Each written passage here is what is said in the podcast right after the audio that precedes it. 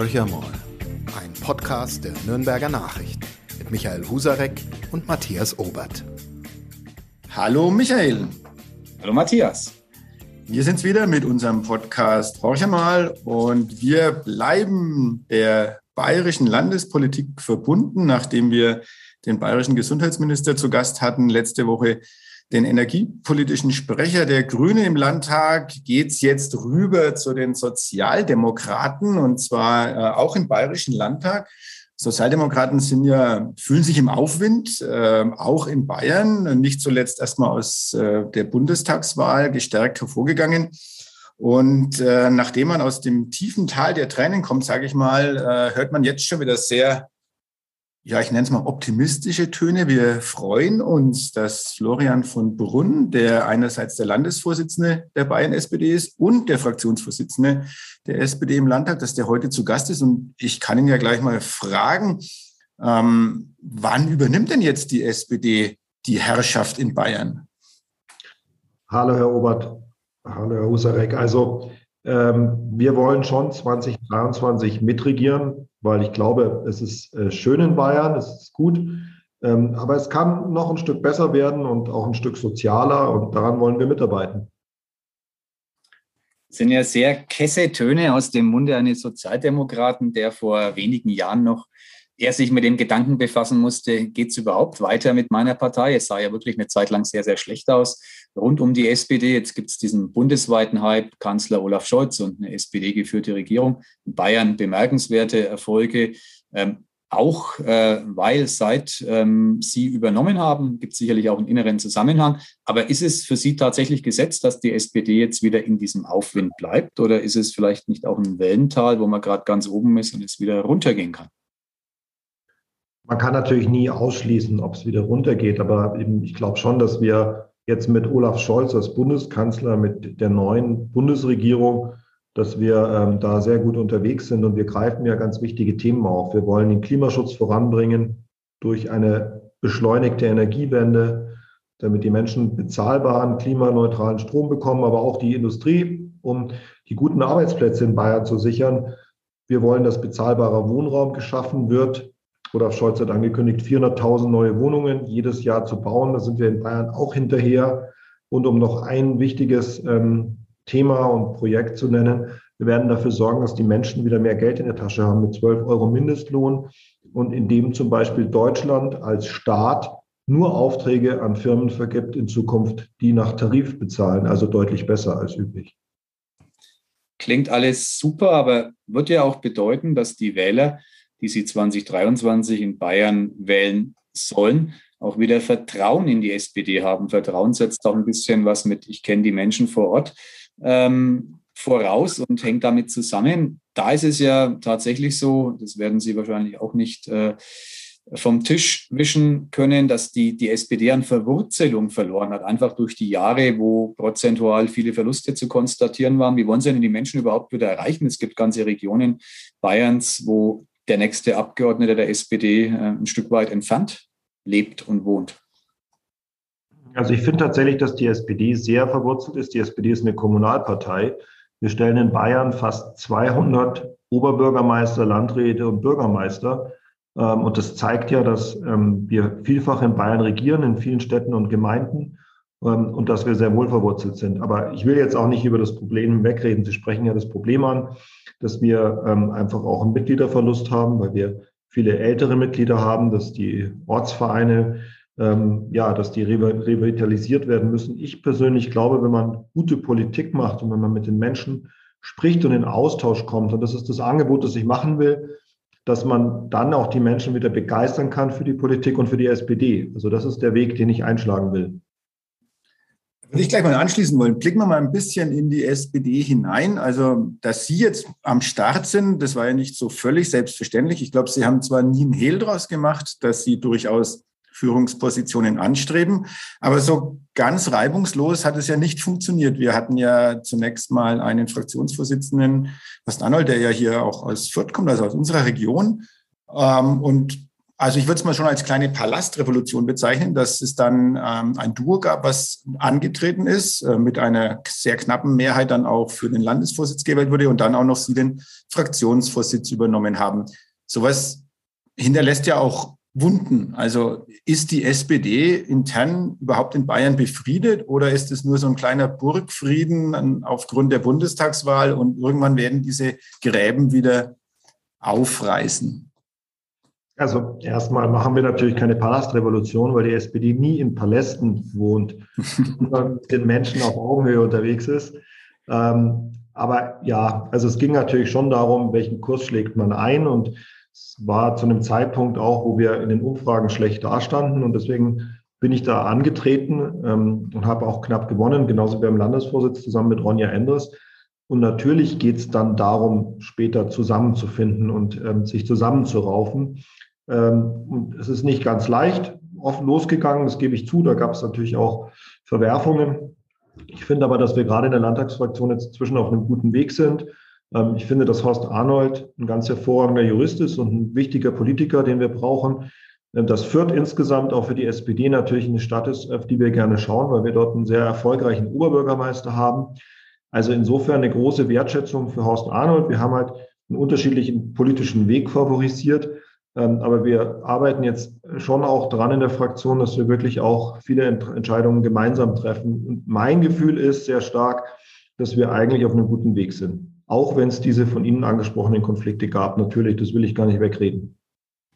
Jetzt sagen wir mal, dieser gute Weg wird fortgesetzt. Ihr Fokus dürfte ja sicherlich auf diesen Landtagswahlen 2023 liegen da wird es dann am Ende des Tages ja auch darum gehen, mit, mit der Galionsfigur äh, in den Wahlkampf zu ziehen, die dann Markus Söder, der ja gesetzt ist als ähm, CSU-Chef und Ministerpräsident, in irgendeiner Form Paroli bieten kann. Jetzt wissen wir wahrscheinlich alle um die Schwächen Söders und könnten da stundenlang lamentieren, aber er hat ja auch ein paar Stärken und ähm, hat relativ gute Verankerung und hohe Popularität Werte. Wie wollen Sie diesem Mann tatsächlich auf Augenhöhe begegnen und am Ende sogar siegreich sein? Ich erinnere an Natascha Kronen, äh, die das versucht hat. Ich könnte jetzt viele weitere Namen aufzählen. Da haben sich ja schon einige abgearbeitet. Also wie ist da Ihre Strategie? Markus Söder hat natürlich massiv an Popularität verloren. Also gegenüber Anfang 2021 äh, fast 20 Prozentpunkte. Das muss man auch sehen. Ähm, also ich würde sagen, da ist der Lack etwas ab. Ähm, aber Sie haben natürlich recht, es ist trotzdem schwierig. Ähm, ich glaube, das Wichtigste ist, dass wir den Menschen wirklich auch sagen, was wir besser machen wollen. Ähm, wenn es zum Beispiel um bezahlbaren Wohnraum geht, ähm, wenn wir sagen, wir wollen dafür sorgen, dass wir wirklich auch im ländlichen Raum gute Bedingungen haben. Wir wollen dort den öffentlichen Verkehr ausbauen.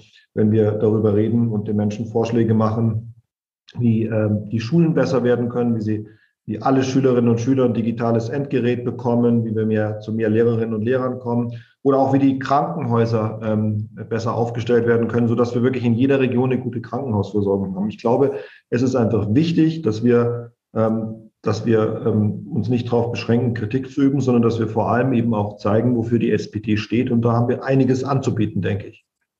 Das hört sich ja zunächst mal alles wirklich sehr, sehr gut an, aber arbeiten wir mal ein bisschen die Themenfelder ab. Beginnen wir bei der Wohnungsnot oder den hohen Mietpreisen.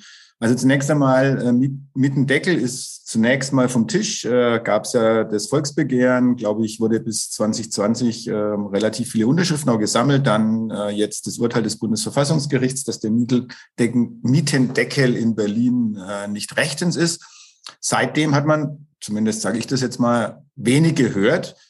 Äh, die CSU hat ein, ein Unternehmen Bayernheim, heißt es, glaube ich, äh, ins Leben gerufen, wo viel Geld hineinfließt, damit äh, sozialer Wohnungsbau ähm, vom Staat betrieben werden kann. Was will die SPD da dagegen setzen? Also wie schaut es denn wirklich dann konkret aus im Prinzip? Könnten wir auch sagen, Bayern ist doch da auf einem guten Weg und hat eine Vorreiterstellung. Ja, leider ist es eben nicht so. Also Bayern hat ein Viertel, glaube ich, ähm, pro 100.000 Einwohner, der Sozi also der Sozialwohnungen pro 100.000 Einwohner, die zum Beispiel Hamburg hat. Also Bayern ist schlecht im Bereitstellen von bezahlbarem Wohnraum. Wir haben viele Regionen, die inzwischen Regionen mit angespanntem Wohnungsmarkt sind, wo die Mietpreisbremse dann entsprechend gilt. Ähm, also da gibt es schon noch erheblichen Bedarf. Und weil Sie die Bayernheim ansprechen, Markus Söder hatte relativ großspurig versprochen, bis 2025 soll die 10.000 Wohnungen bauen. Ähm, übrigens, wir bauen in der Landeshauptstadt München pro Jahr 8000 Wohnungen. Also die Ziele waren schon wenig ehrgeizig. Und er wird vielleicht jetzt mal gerade ein Drittel davon schaffen, wenn überhaupt. Und das, was die Bayernheim bisher gebaut hat an Wohnungen, das ist deutlich weniger als München und Nürnberg äh, ähm, auf die Beine stellen im gleichen Zeitraum. Die bauen da wesentlich mehr Wohnungen. Also insofern gibt es da noch viel zu tun. Für uns ganz wichtig, dass wir mehr investieren in bezahlbaren Wohnraum. Jetzt gibt der Bund deutlich mehr Geld. Da ist ja Clara Geibitz von der SPD Bauministerin. Ähm, und das hat der Freistaat Bayern gleich genutzt, um seine eigene Wohnraumförderung zurückzufahren. So steht es jetzt im Haushaltsentwurf. Und da wollen wir dagegen steuern. Wir sagen, wir brauchen ungefähr 140 Millionen Euro mehr für die Wohnraumförderung. Also ein ganz konkretes Beispiel, wie man ähm, in Bayern da mehr machen kann.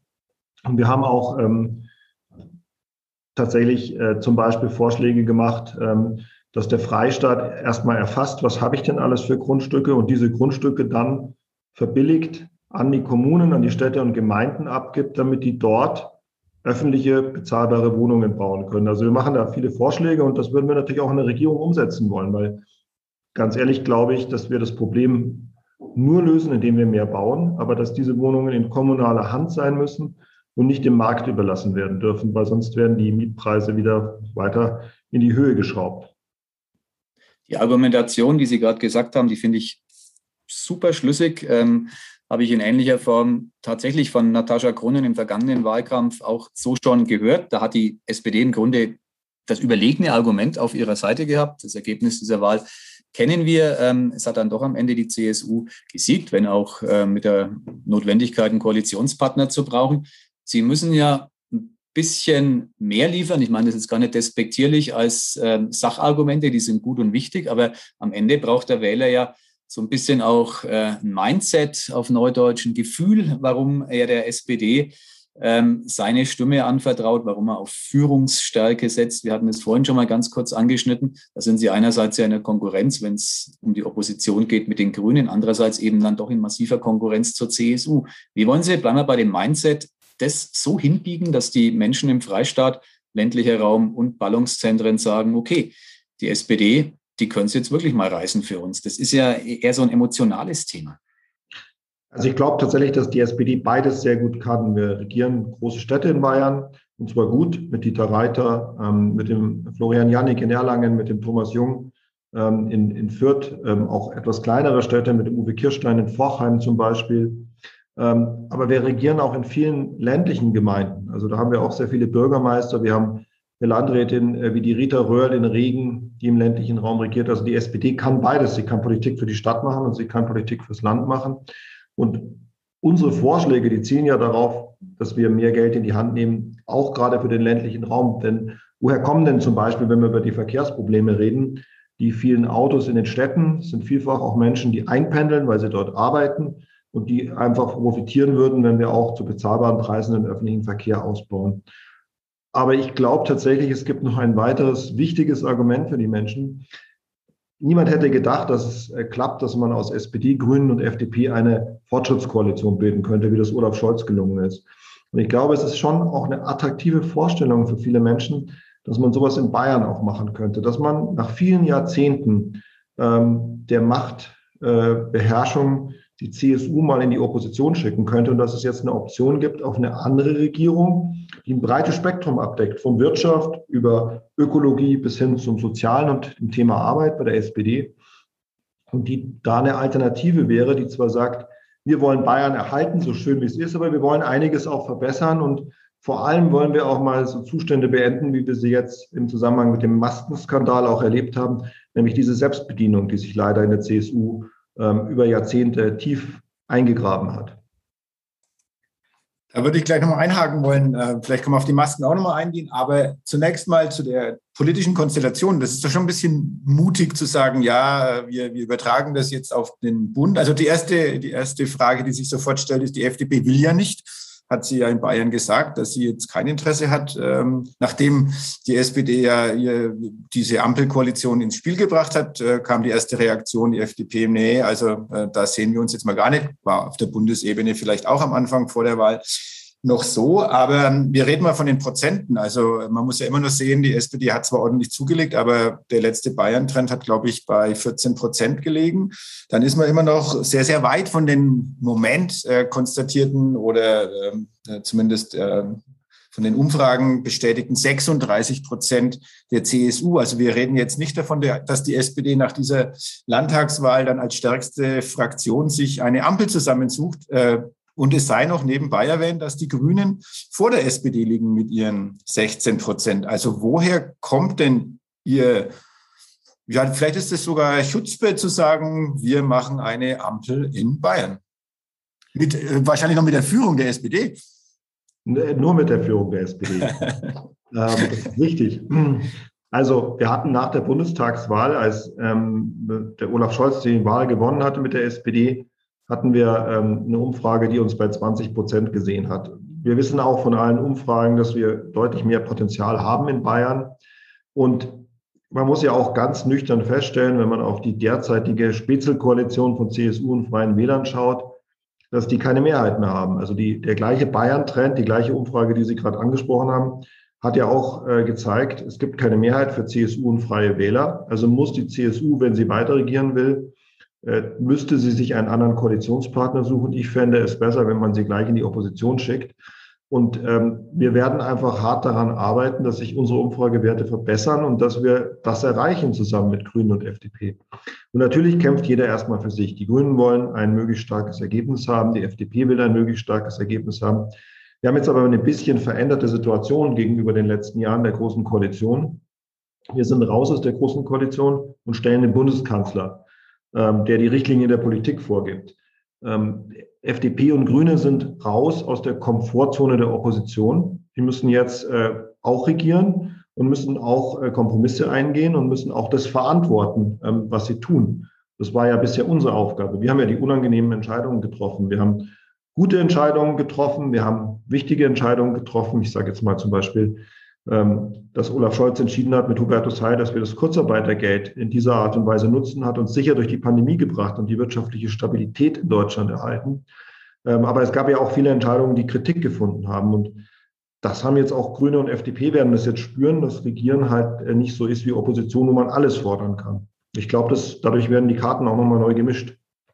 Da haben Sie sehr wahrscheinlich recht, was die Grünen und die FDP anbelangt. Im Umkehrschluss kann man ja sagen, für die CSU ist es eine super komfortable Situation. Sie tun das, was sie immer getan haben, in Bayern regieren und in Berlin äh, krawallig ähm, Opposition machen. Ähm, das haben sie schon in der Regierung so gehandhabt im Bund. Und jetzt sind sie ja tatsächlich in der Opposition, was die Ausgangslage für Markus Söder und seine Strategen ja in der Tat noch komfortabler macht. Also wie wollen Sie ein Wahlkampfszenario auf der taktischen Seite gestalten, indem sie diese für die CSU ziemlich angenehme Situation, auf die in Berlin schimpfen zu können, mit ihrer dann vielleicht gar nicht so angenehmen Situation, die Beschlüsse in Berlin, die ja nicht immer mit vergnüglichen Dingen verbunden sind, mitzutragen und das Ganze auf den Landtagswahlkampf projizieren. Also das wird ja für Sie eine sehr komplexe Herausforderung. Wie, wie kann man der begegnen? Und Markus Söder, ähm, das abschließend, ist ja einer, der aus seiner Lage das Maximum holen kann. Das würde er fürstlich zelebrieren, wenn es den Menschen dann mal wehtut, wenn es energiepolitische Entscheidungen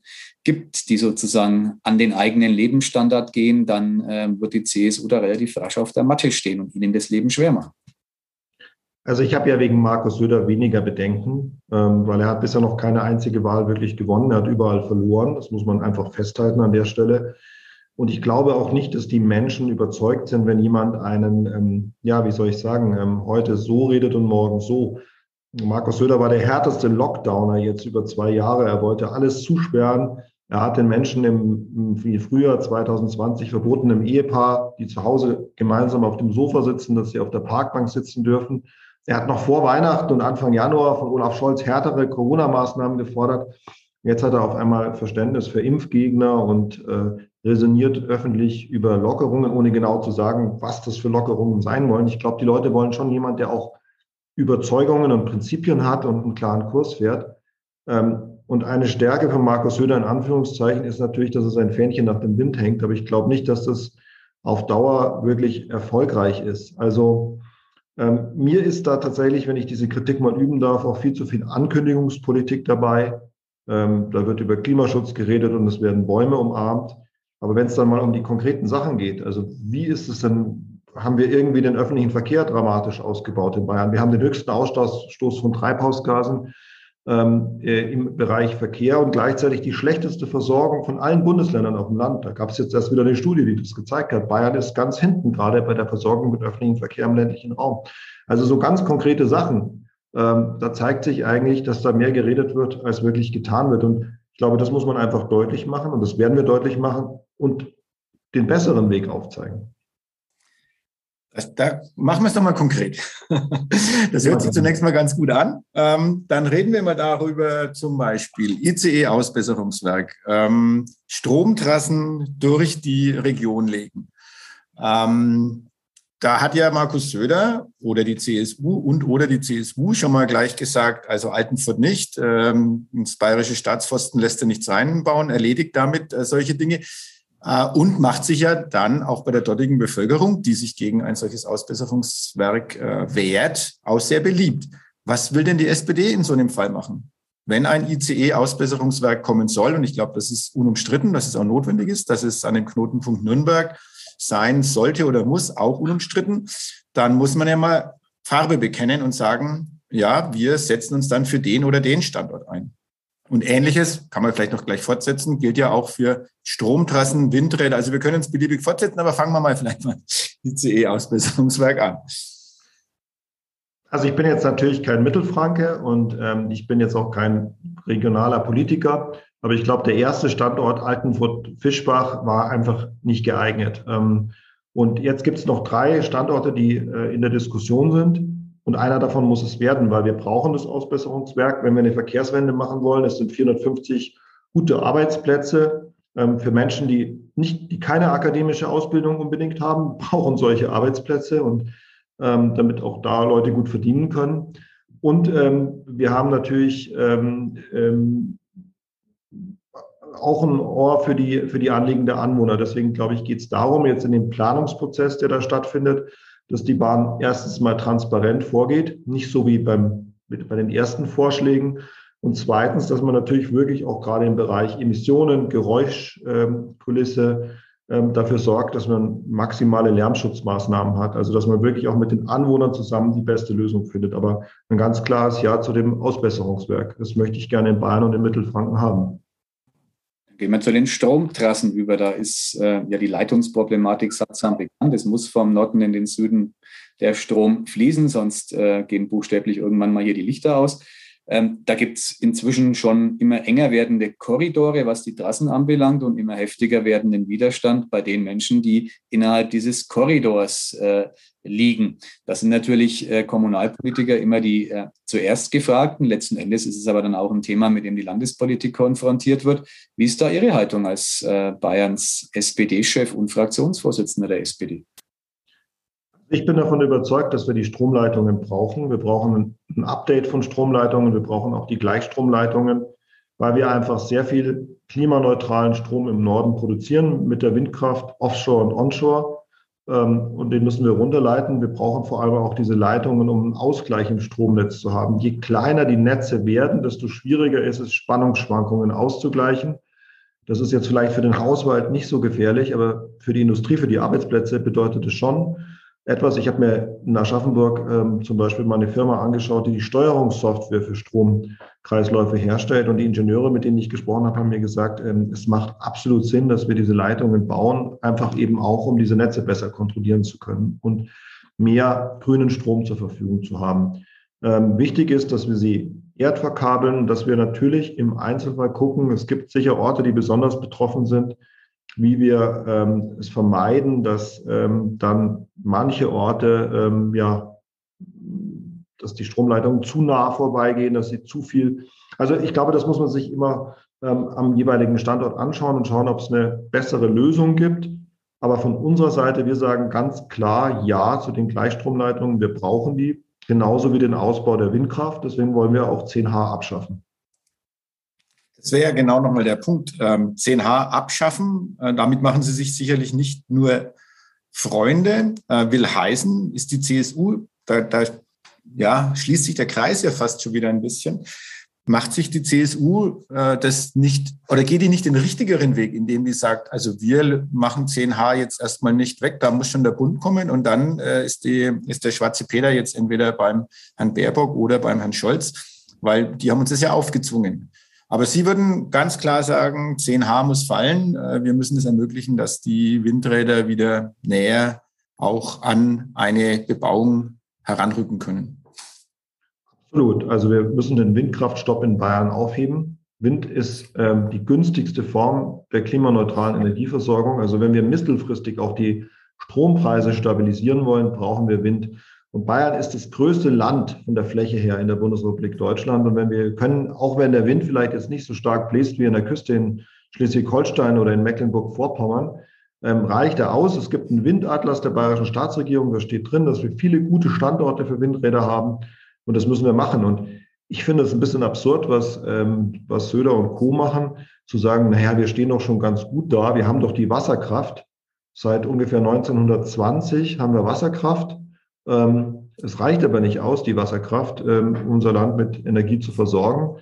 Ähm, wir haben Erfolge bei der Photovoltaik, aber auch das reicht nicht aus. Wir wollen ganz viel umstellen auf Strom, wenn man nur an die ganze E-Mobilität denkt, wenn man den Ausbau des öffentlichen Verkehrs denkt, wenn man daran denkt, dass wir ganze Industrieprozesse von Kohle und Gas wegbekommen müssen, aus Sorge um eine gute Zukunft für unsere Kinder, Stichwort Klimaschutz, dann brauchen wir viel, viel mehr Erzeugung von sauberem Strom und das kann nur mit Windkraft auch passieren, die ist unverzichtbar. Und dann zu sagen, ja gut, wir stellen ein paar mehr Windräder auf, die tun wir alle in den Wald, finde ich auch schwierig.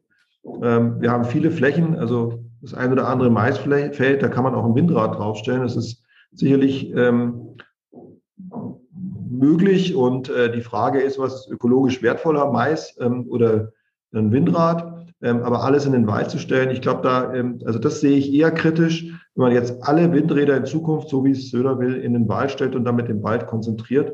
Wir wollen ja auch unseren Wald erhalten und deswegen brauchen wir dann Ausgleich und müssen alle Flächen ähm, in Anspruch nehmen, die gehen. Ähm, wobei ich dazu sage, wir haben Emissionsschutzvorschriften. Das heißt, wir brauchen schon einen gewissen Mindestabstand, aber nicht zwei Kilometer ähm, zu den nächsten Orten. Aber so, dass die Anwohner halt vom Lärm nichts mitbekommen, vom Schattenschlag nichts mitbekommen. Und natürlich muss man auch Naturschutzaspekte beachten. Aber all das geht. Das zeigen andere Bundesländer jeden Tag. Jetzt fahren Sie einen sehr pragmatischen Kurs bei dieser Energiepolitik, also pragmatisch im Sinne von, dass Sie für die Energiewende stehen. Sie haben gerade so angesprochen, ähm, die Generation der Kinder. Diese Kinder, ähm, die tun vieles, aber sie wählen im Moment zumindest nicht SPD. Das konnte man bei den letzten Bundestagswahlen sehr schön feststellen. Wenn sie denn mal 18 werden, Wahlalter soll sogar gesenkt werden, wird vielleicht Bayern auch irgendwann mal erreichen. Was ich damit sagen will, die Perspektive für die SPD bei Jungwählerinnen ist ja Stand heute ähm, im Jahr 2022 keine allzu rosige. Da haben ihre Mitbewerber von den Grünen und von den Liberalen deutlich ähm, bessere Stimmenanteile. Das ist ja was, was Sie sehr wahrscheinlich beunruhigt. Wie ist Ihre Strategie, in diese Wählerschichten vorzustoßen? Also es ist tatsächlich so, wie Sie sagen. Ähm, es war jetzt auch Klimaschutz natürlich das dominierende Thema. Und wir waren in der Koalition mit der CDU, CSU, die immer blockiert hat und gebremst hat beim Klimaschutz, bei der Energiewende. Ich hoffe darauf, dass sich das jetzt deutlich bessert, ähm, zusammen mit Grünen und FDP, dass wir wirklich was weiterbringen. Ähm, ich glaube schon, auch gerade bei der Energiewende, dass wir da deutlich schneller werden und dass wir endlich mal das erreichen, was wir erreichen müssen. Ähm, ob die jungen Wählerinnen und Wähler uns wählen, das kann ich natürlich nicht vorhersagen, aber die SPD steht ja für viel mehr wir wollen auch Klimaschutz, wir wollen ihn aber so, dass Menschen auch nicht benachteiligt werden, äh, im Sinn davon, dass zum Beispiel Menschen mit niedrigen Einkommen die Zeche zahlen. Wir haben, ich nenne mal ein Beispiel, wir haben in Bayern ländliche Regionen, da gibt es sehr viel Ölheizungen, da sind die Leute aufs Auto angewiesen und da muss man erstmal Alternativen schaffen, ähm, die die Menschen sich auch leisten können. Das ist zum Beispiel ein Ansatz von uns. Wir wollen für die Menschen Alternativen schaffen und nicht bloß einfach den CO2-Preis, also die Energiepreise erhöhen, wie das andere tun. Ähm, wichtig auch für junge Menschen, glaube ich, dass wir für eine offene, vielfältige Gesellschaft eintreten, und zwar schon seit über 160 Jahren in der SPD. Ähm, wir kämpfen gegen Rechtsextremismus, ähm, so wie wir gegen die Nazis gestimmt haben im, im Reichstag. Das ist, glaube ich, auch was, was für, Mensch, für junge Menschen, ja, wo es ja auch um Werte geht, äh, ein wichtiger Gesichtspunkt ist. aber auch das Soziale, für das die SPD steht, dass wir für sozialen Ausgleich stehen, dass wir ähm, den Sozialstaat ganz wesentlich geschaffen haben mit den Gewerkschaften.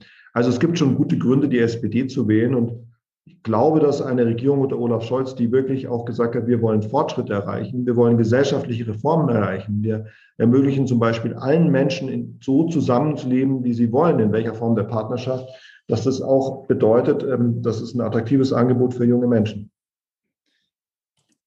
Und lassen Sie mich ganz kurz noch auf das Thema Mobilität angehen. Das haben Sie auch gerade angesprochen, neben einer ganzen Reihe von Themen, äh, für die die SPD steht oder wofür sie sich einsetzt. Bleiben wir kurz bei der Mobilität. Ähm, es gab ja in Nürnberg den Vorstoß für ein 365-Euro-Ticket ähm, innerhalb des Verkehrsverbundes. Da äh, gab es dann auch durchaus äh, Sympathien oder Zustimmung von Seiten des CSU-Oberbürgermeisters in Nürnberg.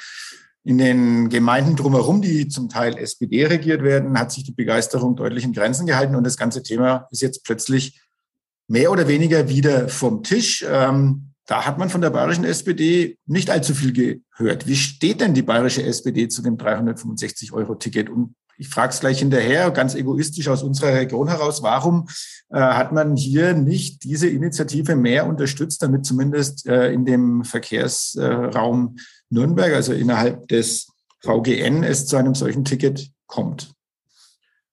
Also wir wollen das 365-Euro-Ticket flächendeckend in Bayern, die SPD. Und äh, wir wollen aber auch nochmal ähm, perspektivisch kostenfreien Bahnverkehr, gerade auch für junge Menschen zum Beispiel.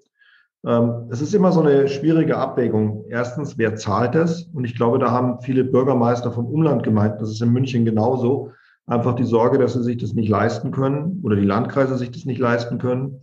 Und deswegen sagen wir, da muss der Freistaat Bayern sich stärker finanziell ähm, engagieren. Deswegen fordern wir jetzt bei den Haushaltsberatungen mehr Geld für 365 Euro Tickets.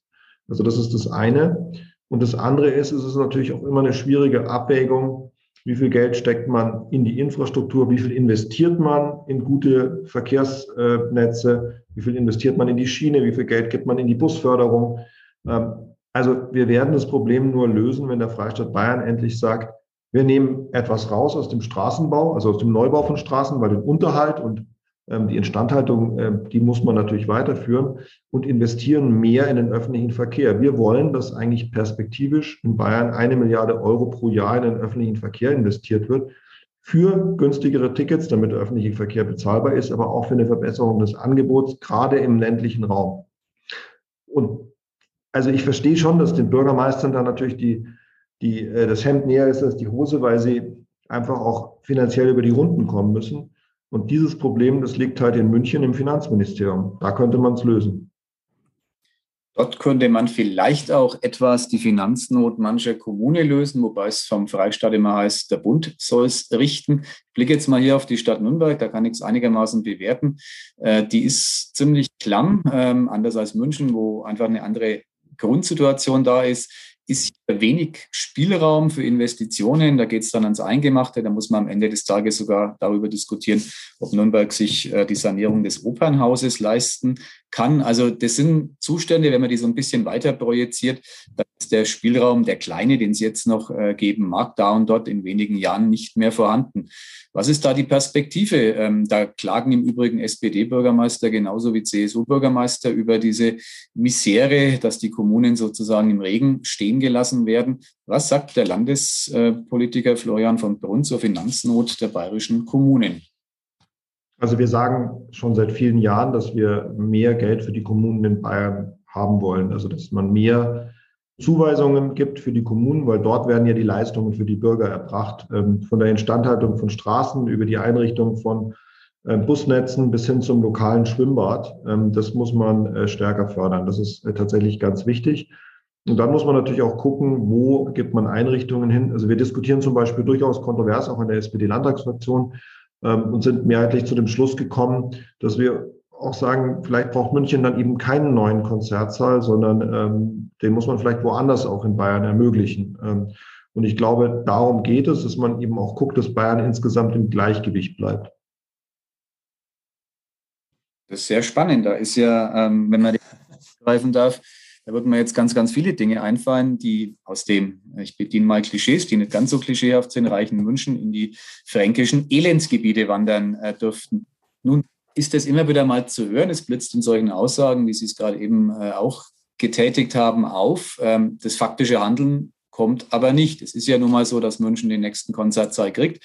Ähm, es ist so, dass dort äh, sehr hohe Investitionen im kulturellen Bereich anstehen. Und es ist gleichermaßen so, dass hier in der Region in Mittelfranken ähm, manches nicht passiert. Das macht mit den Menschen ja auch was. Ähm, die fühlen sich dann vielleicht auch nicht ganz so wertig behandelt. Ist das ein Thema, das äh, ins Herzen einer Landtagsfraktion wie der der SPD überhaupt vordringt? Also ist das, beschäftigen Sie sich mit fränkischen Befindlichkeiten? Ja, sehr stark, weil wir viele kompetente Fränkinnen und Franken in unserer Fraktion haben, die das Thema immer wieder auf die Tagesordnung setzen. Übrigens finde ich nicht, dass wir fränkische Elendsgebiete haben. Wir haben sehr erfolgreiche fränkische Städte. Ähm, also ähm, Nürnberg finde ich trotzdem eine sehr attraktive Stadt. Fürth, ähm, Erlangen, aber auch in Oberfranken zum Beispiel Bamberg, Coburg, die auch wirtschaftlich stark sind, die Regionen. Also ich würde, hätte da schon einen differenzierten Blick drauf. Und wenn man sich anschaut, Universitäten wie Bayreuth oder so, die auch wirklich einen wichtigen eine wichtige Rolle spielen oder die FAU. Ähm, also wir, wir, haben, wir sind da schon auch, wir haben da schon auch insgesamt in Bayern Erfolge erzielt und den Weg muss man weitergehen. Wir brauchen mehr universitäre Einrichtungen, wir brauchen eine bessere Schulversorgung auf dem Land insgesamt, wir brauchen einen besseren öffentlichen Verkehr. Also ich glaube, dass das Grundprinzip der SPD, nämlich zu sagen, der Staat muss für die Daseinsvorsorge sorgen, der muss dafür sorgen, dass gute Leistungen für die Bürgerinnen und Bürger überall erbracht werden, ähm, dass das das Richtige ist. Und ich erinnere nur dran, dass es in München bis ungefähr 2006 auch nicht so gut war. Da waren wir ziemlich klamm und mussten sehr viel sparen. Ähm, wir haben jetzt gerade auch im Bereich der Schulen sehr, sehr viel Nachholinvestitionen zu tätigen, weil wir es uns auch nicht leisten konnten, die Schulen so zu renovieren und in Zustand zu bringen. Ähm, das beliebte Thema Schultoiletten zum Beispiel, das ist auch in München präsent. Ähm, ich glaube, wir sind durch den breiten Korridor von Themen schon äh, durchgepflügt. Ich weiß nicht, Michael, hast du noch eine konkrete Frage? Weil ich würde schon fast ein bisschen äh, ins Persönliche gehen wollen. Ich habe nämlich zwei Dinge dieses Mal noch, äh, wenn es Richtung Schluss des Podcasts geht, aber ich will dir nicht vorgreifen. Nee, nee nur zu, nur zu. nur zu. Das mich auch, das ist immer spannend. Ich fange mal damit an. Ich habe in einer nicht ganz unbedeutenden äh, Zeitung in Bayern, die jetzt nicht in Nürnberger Nachrichten sind, äh, gelesen, Sie sind ein Mensch gewordener Lautsprecher. Ähm, ich bin jetzt wirklich sehr enttäuscht, dass dieser Podcast dem, also dass Sie werden dem nicht gerecht. Wie kommt ein, äh, unsere, einer unserer Kollegen oder Kolleginnen äh, zu dieser ja, Beschreibung äh, ihrer Tätigkeit als Landespolitiker? Es mag daran liegen, dass ich mitunter auch die CSU sehr deutlich kritisiere, zum Beispiel ähm, was gerade die Maskenbeschaffungen angeht oder auch im Zusammenhang mit dem Bayern-Eis-Skandal, da war ich ja im Untersuchungsausschuss. Ähm, da kann ich dann auch schon sehr deutlich und äh, drastisch formulieren. Vielleicht, also ich meine, dann denken sich halt manchmal Journalisten auch solche Begriffe aus. Ich würde das natürlich nicht so unterschreiben. Vielleicht dann noch was Menschelndes. Äh, ihr, Ihr, Vorbild soll angeblich Renate Schmidt sein. Äh, jetzt äh, vom politischen Profil her oder von den Prozenten her, die Renate Schmidt geholt hat? Von den Prozenten auf jeden Fall, aber ich fand Renate Schmidt schon immer eine tolle Frau. Ich bin 1990 in die SPD eingetreten, hat sie schon eine wichtige Rolle in der SPD gespielt und gute Ergebnisse für die SPD geholt. Und ich finde sie auch jetzt noch einfach eine unglaublich begnadete Rednerin und überzeugend. Und sie hat sich zu einem Zeitpunkt, wo das nicht gesellschaftliche Selbstverständlichkeit war, für Frauenbelange eingesetzt, für eine moderne Familienpolitik, ähm, zum Beispiel für den Ausbau der Ganztagsbetreuung als Bundesfamilienministerin. Und sie war eine, also sie ist und sie war und ist eine echte Kämpferin. Also insofern finde ich sie ein sehr, sehr gutes Vorbild. Damit hätten wir jetzt auch schon die Münchner, äh, München-Nürnberger Magistrale wäre geschlagen. Äh, wunderbar. Jetzt kommt natürlich die Abschlussfrage, die, äh, da geht niemand aus unserem Podcast raus. Der erste FC Nürnberg ist ein legendärer Fußballverein und der spielt eine ganz, ganz wichtige Rolle. Wie stehen Sie denn zum ersten FC Nürnberg und wo steht der erste FC Nürnberg nach der Landtagswahl 2023? Boah, das ist jetzt eine schwierige Frage an den Münchner. Ich habe ja zwei Vereine in meinem Stimmkreis und ich sage immer einen erfolgreichen und einen sympathischen. Mein Sohn ist Fan des Sympathischen, also des Blauen. Also ich habe schon auch eine gewisse Sympathie für Vereine, die nicht so viel Geld haben und die immer kämpfen müssen äh, durch gute Mannschaftsleistungen, dass sie erfolgreich sind. Also finde ich, sind mir solche Vereine wie Nürnberg oder die Löwen in München äh, tatsächlich sehr sympathisch. Aber auch wenn ich einen sehr bekannten äh, BR-Sportmoderator gut kenne, der ähm, Fan des FC Nürnberg ist, ähm, ich habe nicht so viel Kenntnisse, dass ich das einschätzen könnte, wo der FC Nürnberg natürlich dann steht. Ich wünsche natürlich, ich wünsche den Nürnberger natürlich alles Gute fußballerisch ich sage mal so, ähm, 1860 und der Club waren in der Vergangenheit der SPD näher als der FC Bayern. Wenn es in Zukunft anders wird, dann äh, waren sie wirklich ein erfolgreicher Landesstaat. Also ich muss ja zugeben, wir schicken jetzt Leon Goretzka zur Bundesversammlung, um den Bundespräsidenten zu wählen.